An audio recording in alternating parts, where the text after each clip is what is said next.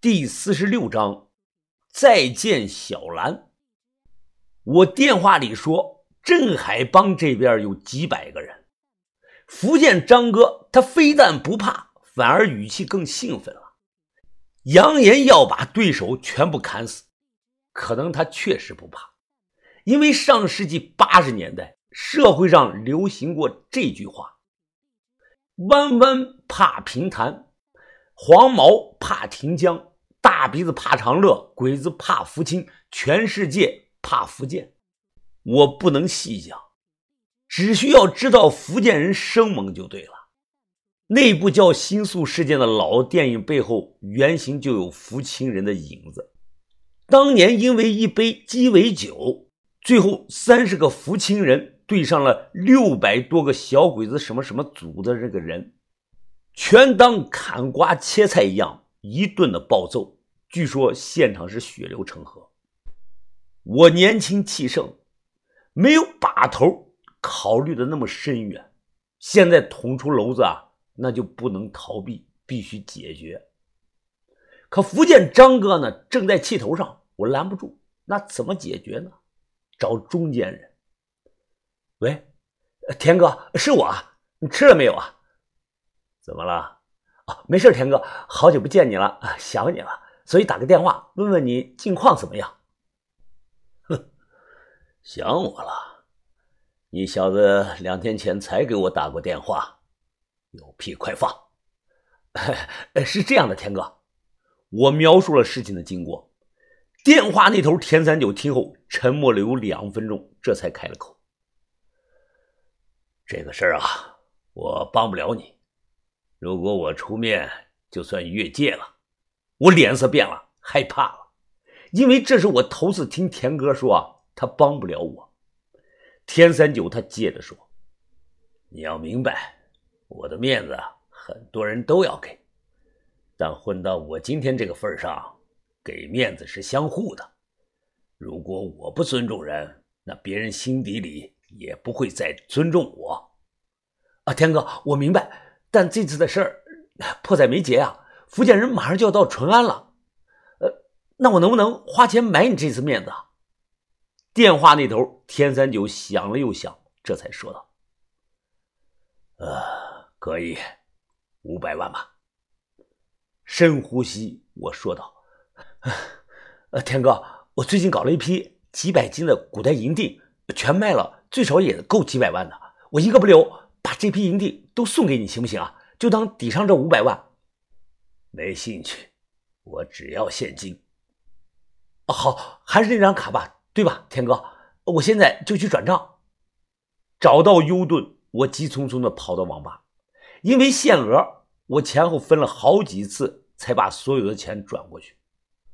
当看到卡里瞬间少去了一半的存款余额呀，我盯着屏幕的脸。表情都快哭出来了。现在我成了我们小团队最穷的那个人了，豆芽仔的钱能比我多上好几倍。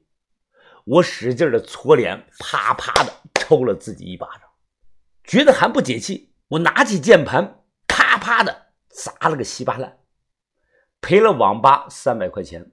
出来后被这个晚风一吹，我自己一琢磨啊，心里呢又释然了。我能拿起就能放下，几百万算什么呢？洒洒水了。但这次花钱买到这个教训是深刻的。我估计把头是想让我明白这个道理：年轻人犯错不可怕，怕的是没有接受自己犯错这个魄力。而只要具备这份魄力，吸取教训，那将来就能东山再起。走进路边的这个小店买烟。习惯性的拿包华子，但转念一想啊，我又让老板换了包便宜的。这年头钱难挣，能省则省吧。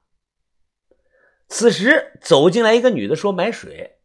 她刚看到我，便大声喊了起来：“老板，真是你啊！”我没想到啊会碰到她。上次宋医生让我帮忙找七个小姐，她当时就是带头的。哎，是你啊！你叫慧慧是吧？他高兴的说道：“啊，老板，你记错了，我叫小兰，慧慧是另一个。哦，小慧啊，你不是在文化街活动吗？怎么跑这儿来了？我出来揽活做呀，老板。就上次你给我那个活啊，真是累死人了。现在想起来都后怕呢。什么意思啊？不是让你们七个去陪一个男的睡觉吗？这对你们专业人士来说不难吧？什么男人呀？那不是个正常的男人。我干了这么多年，就从来没有见过那样的。小兰，她又小声的说道：“那个女的说，让我们帮那个男的弄出来，听起来很简单，是吧？结果你猜怎么着？我们七个轮流上，整整一天的时间啊，最后脚都麻了，愣是做不到。你说吓人不？那后来呢？后来我就想着，老板，你给了我们一个人两千块钱，对吧？如果做不到，那这个钱收了，我们心里也不安。”于是我只能打电话叫人过来帮忙，最后把我师傅喊过来，这才给那个男的摆平了。你还有师傅啊？有啊，我师傅一看就说他喊好来得及时，要不然啊，那个男的就要爆体而亡的。老板，你知不知道啊？就算是我师傅亲自出马，那也是用上了绍兴八绝功，整了一个多小时才搞定的。你师傅不会是赛西施吧？我惊讶的忙问：“小兰，她摇了摇头，什么赛西施啊，没听说过。我师傅外号叫碧螺春。”我心想也是，赛西施是那种高级富人间的交际花，他应该不认识小兰这种级别的职业小姐。不过好像赛西施那晚啊，也跟我提过那个八绝功，我便问小兰什么是绍兴八绝功。听我主动问他，小兰的表情调皮，她神神秘秘的跟我说道：“以前明代的时候，绍兴有个女的在王府当小妾，这个八绝功相传就是她传下来的。总共分八手八式，八式一旦齐出，号称降服天下一切的男人呢。”我听明白了，原来八绝功夫是房中之术。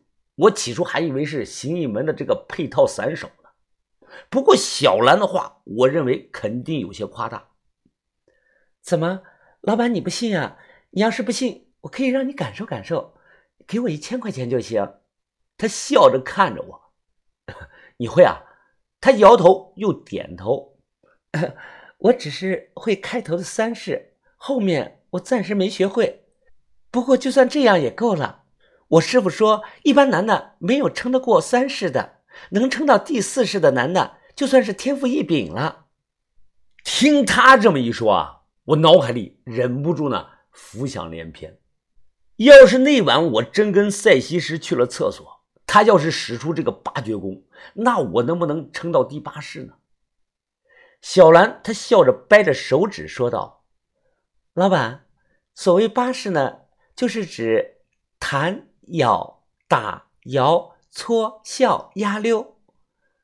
那这么说，你学到了八绝功的第三式打了？怎么个打法呀？我好奇的问他。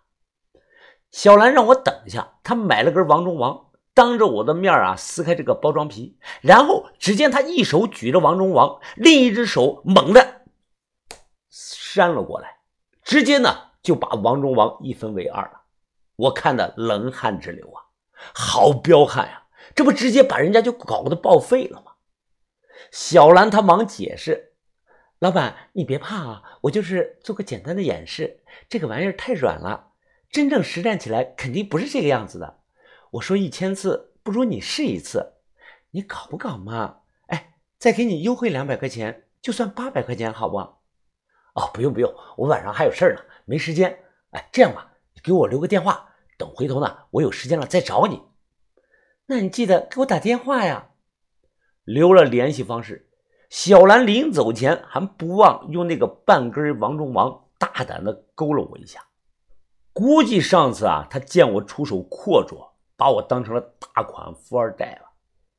那是之前的我，现在我决定以后是开源节流，向豆芽仔学习守财之道，不该花的钱啊不乱花。就在这个时候，我手机响了。这次是福建人打来。